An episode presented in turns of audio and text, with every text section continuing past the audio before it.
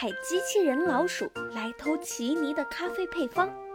可是奇尼一不小心把变大咖啡原浆浇在了机器人老鼠的身上，它不仅变得非常巨大，而且很狂躁，成为了刺头村的破坏王。为了与之抗衡，仙小道发明了机器人猫咪。机器人猫咪已经变成了机器人装甲，次次骑士团分工合作。乘坐上了装甲，前往挑战机器人老鼠。他一看到机器人猫咪，就下意识地慌乱了一下，但紧接着变得更凶猛了。猫鼠大战一触即发，机器人老鼠率先发动暴动攻击，它蓄力后用身子撞击机器人猫咪。在驾驶室内的伙伴们都被撞得东倒西歪。奇尼用对讲机说：“伙伴们，稳住！现在敌人攻势很猛烈，我们先消耗他的能量。炒粒子和冻粒子，请准备，发动猫叫声波防护罩。”只听见巨型猫咪发出了狂野的猫叫声，随后。身上就出现了一个声波防护罩，机器人老鼠的暴动攻击被全部防御。小仙儿说：“我的个仙儿啊！机器人老鼠的能量消耗的差不多了，我们赶快发动攻击吧。”奇尼说：“好的，小仙、雷宝、嘎啦、主粒子，我们马上准备发动猫爪挠挠挠吧。”OK。伙伴们回复道：“接下来，机器人猫咪张开了四肢，扑到了机器人老鼠的身上，用萌萌的大爪爪疯狂地挠它。最后，机器人老鼠被打败了，恢复了原来的大小。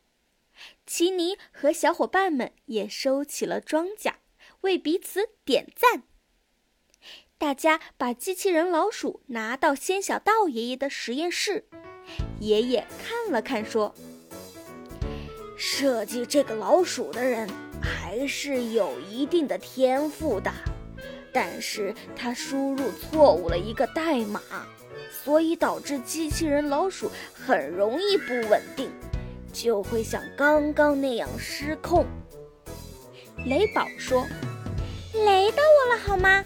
到底是谁搞出来的这个发明啊？真是太过分了！仙小道说：“这个机器人猫咪的嗅觉很灵敏，我现在让它闻一下这个机器人老鼠的味道，它应该能够带你们找到发明机器人老鼠的人是谁。”刺刺骑士团一路跟着机器人猫咪。没想到，居然来到了嘟噜噜的城堡。嘎啦说：“嘎啦嘎啦，看来这次又是嘟噜噜这个家伙干的了。”此时的嘟噜噜正哼着小曲儿，喝着茶，等待着机器人老鼠带给他好消息。嘟噜噜听到了窸窸窣窣的声音，特别激动地说。哎呀，我发明的机器人老鼠肯定是满载而归了吧？结果刚一回头，就跟奇尼等人对视上了。奇尼愤怒地说：“嘟噜噜，你干嘛要发明这个机器人老鼠来捣乱？差点把我们的村庄给毁了！”嘟噜噜挠着头，一脸疑惑地说。啊，呃，那可真是冤枉我了。我只是让他去偷你的咖啡配方而已。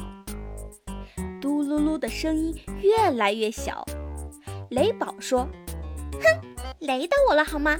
你发明的这个机器人老鼠根本就是有 bug。反正刚才是给我们带来了很大的麻烦。”奇尼说：“嘟噜噜。”你怎么总想着偷我们的配方啊？嘟噜噜突然话锋一转，我愿意。然后咻的一下就逃到了地下室。嘎啦说：“这个嘟噜噜可真是够狡猾的，咱们快去抓住他！大家也进入到了地下室追赶嘟噜噜，可是最后还是让他跑了。炒栗子说：“我要火了，下次这个家伙再捣乱，可一定不能放过他。”煮栗子说：“嗯嗯，我们先回去吧，咖啡屋都被毁坏了。”我们又得修整了。冻栗子说：“好吧。”藏起来的嘟噜噜看到刺刺骑士团走了，才敢出来。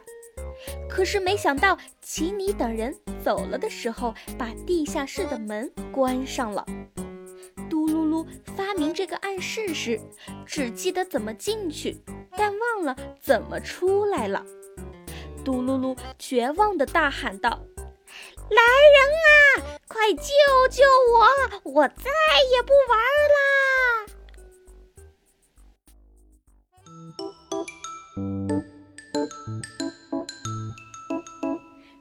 色骑士团的小伙伴驾驶着机器人猫咪，修理好了奇尼咖啡屋。那么之后，他们又会进行什么样的冒险呢？请收听下一集。《花花王国物语》